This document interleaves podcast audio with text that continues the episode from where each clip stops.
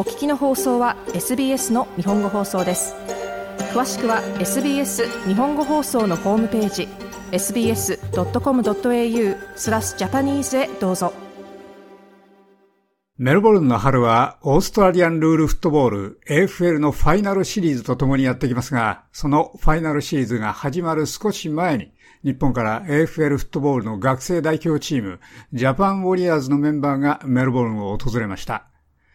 今回のツアーの参加者は選手11人とスタッフ3人の合わせて14人で、期間も8日間の小規模なものでした。コロナウイルスのパンデミックなどで中断していた AFL の本場へのツアーの久々の再開について、ウォリアーズのリーダー小林聡太さんに聞いてみました。前回は2000 19年なので、3年前ですね。コロナの関係とかもあって、いろいろ活動が制限されてたので、まあ、ここにこうして来れたことをすごく嬉しく思います。と自分自身このスポーツを始めたのが、ちょうど1年前ぐらいで、まだまだ日は浅いんですけど、それでも、えっとまあ、いろんな試合で優勝したりして、まあ、ただうまくいかないこともあったりして、そういう思いがあったので、オーストラリアに行きたいっていうふうに決めて、ここに来れたのでよかったと思います。実際にいらっしゃってどういう感想をお持ちですか？そうですね。オーストラリアやっぱり国技ということだけあって、コラムとかもその AFL のデザインだったり、やっぱり街中でもフッティしてる人が多いので、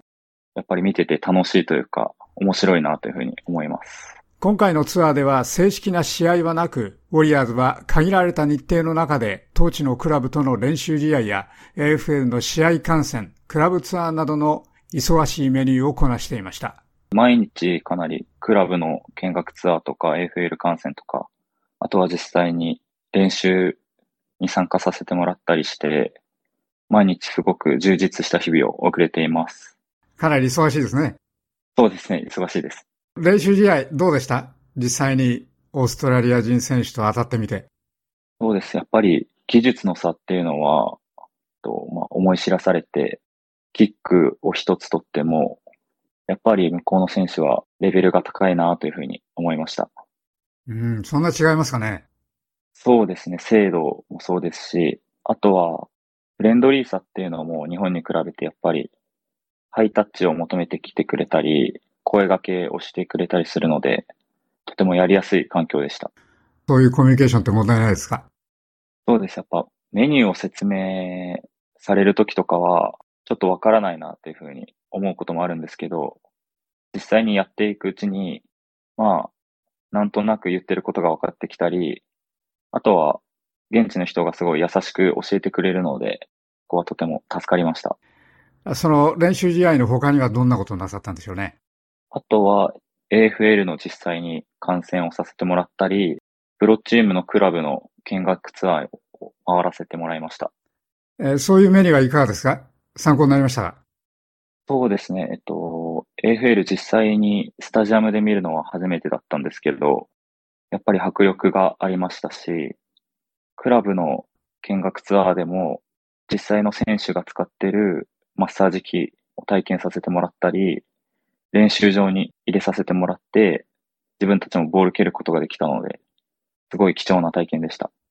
実際に、今のプロで活躍している道応援選手にもお会いすることができて、うん、サインなんかもいただけたので、すごい嬉しかったです。やっぱり日本人とのハーフの方なんですけど、日本語で挨拶をしてくれたり、とても優しい印象です。やっぱり、こっちのプロってすごく圧倒されますか？そうですね。身長ももちろん高いですし、目の前にするととても迫力がありました。実際に彼らと試合してみたいと思いませんでした？もちろんしたいと思いました。勝てそうですか？いや、絶対無理ですね。はい。クラブツアーはどうでしたでしょうかね？セインツのツアーの方を回らせていただいて、選手が実際に使っているリカバリーの器具を見せてもらったり、あとは歴史を学ぶことができたので、とても楽しかったです。実際に選手がどういうふうにそのリカバリーをしているのかとか、あとはトレーニングジムにも少し入らせていただいたので、どういう機械を使ってトレーニングしているかとかも知ることができたので、とても参考になりました。日本はやっぱりまだまだ、オーストラリアンフットボールが発展してないっていうこともあって、専用の施設みたいのは全然ないので、そこは違うなというふうに思いました。日本に帰ったらみんなに何か教えてあげられることっていうのはありましたかね？もちろんです。えっと、こっちで実際に練習メニューをこなしたんですけど、まあ、自分たちいつも練習メニューが大体決まってるような感じだったんですけど、今回オーストラリアに来て新しく試合で使えるような練習メニューをさせてもらえたので、それを持ち帰って日本の方でもトレーニングしたいなというふうに思います。あの、ざっと上げていただくとどういうメニューになるんでしょうね。そうですね。とロングキックを蹴るんですけど、ただただ蹴るだけじゃなくて、その間にクワットをしたり、腕立て伏せをしたり、まあ、かなりフィジカル的な練習にはなるんですけど、試合でもやっぱり連続した動きが必要になるので、そういったメニューは取り入れていきたいなというふうに思います。AFL 部はコロナウイルスのパンデミックが始まるまで、オーストラリアの外へも AFL のフットボールを広めるキャンペーンをしており、アジアでは日本がその拠点の一つでした。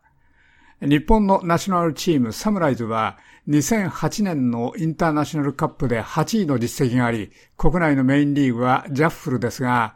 この AFL フットボールも他のスポーツと同様、パンデミックでその活動が大きく妨げられました。オーストラリアに来て一番最初に思ったのは、皆さんマスクをせずに生活しているなというふうに感じて、日本はまだまだマスクしてないとやっぱり、まあ、変な目で見られると言いますか、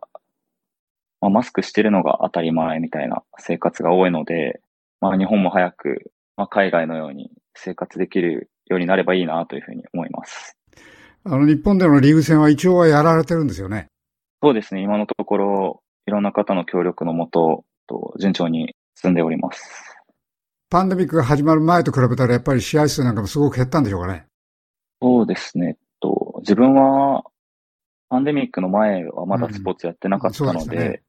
具体的な試合の数とかはわからないんですけど、徐々に戻りつつあるかなというふうに思います。日本では駒沢マグパイズに所属している小林さん。日本での AFL フットボールの普及も視野に入れて、今回のメルボルン訪問は良い刺激になったようです。まだ強いチームとは言い切れないと思うんですけど、一応、去年の大会では優勝させていただきました。今年もいけそうですか？そうですね。もちろん狙っているのは連覇なんですけど、まあそんな簡単に優勝できることもないと思うので、また日本に帰ってからたくさんトレーニングを重ねたいと思います。実際やっぱり自分たち部活動なんですけど、まあ、部員が集まらないっていう風な問題もあって、まあ、なんとかその、日本全体でやっぱり AFL 普及したらもっと面白くなるだろうなっていうふうに思うので、いろいろ工夫して自分もその普及にお手伝いできたらなというふうに思います。あの、練習場とかですね、そういうのは問題ないんでしょうかね、今。やっぱりでも、こちら、オーストラリアでは、至るところにグラウンドがあると言いますか、本当に広場とかもあるんですけど、日本はまだ試合やるコートも、サッカー場をちょっとコーンで囲ってグラウンドを作ったり、ラグビー場を借りて、そこで試合したりという感じなので、まだまだ設備っていう部分でも足りてないのかなというふうには思います。ラグビーやサッカーのグラウンドですと、狭いんじゃないですかね。そうですね。まず、まあ、人数が集まらないということもあって、日本のリーグは9対9、18対18ではなくて9対9のゲームで行っているので、まあ、それなりに実際のコートより小さくなるのは仕方ないことだとは思うんですけど、まあ、やっぱりグラウンドによって少し小さいなとかって思うことはありますね。これからどういうふうにしていきたいですか？やっぱり、まあ自分も、その、AFL やってる、オーストラリアフットボールをやってる人間なので、まあいろんな人に説明しても何それって言われることがまだまだ多いんですけど、まあいずれかは、まあオーストラリアフットボールって言っても、まあ日本中で伝わるようになればいいかなというふうに思います。こちらのプロでやってみたいとかそういう気はありますか？もちろんやってみたいっていう気持ちはあるんですけど、今回すごいレベルの高い試合を見せていただいたり、実際の選手にお会いすることができて、まあ、まだまだ難しいと思うので、実際日本に帰って練習頑張りたいと思います。日本の AFL フットボールの学生代表チーム、ジャパンウォリアーズの小林聡太さんでした。SBS 日本語放送の Facebook ページで会話に加わってください。「LIKE」「いいね」を押してご意見ご感想をお寄せください。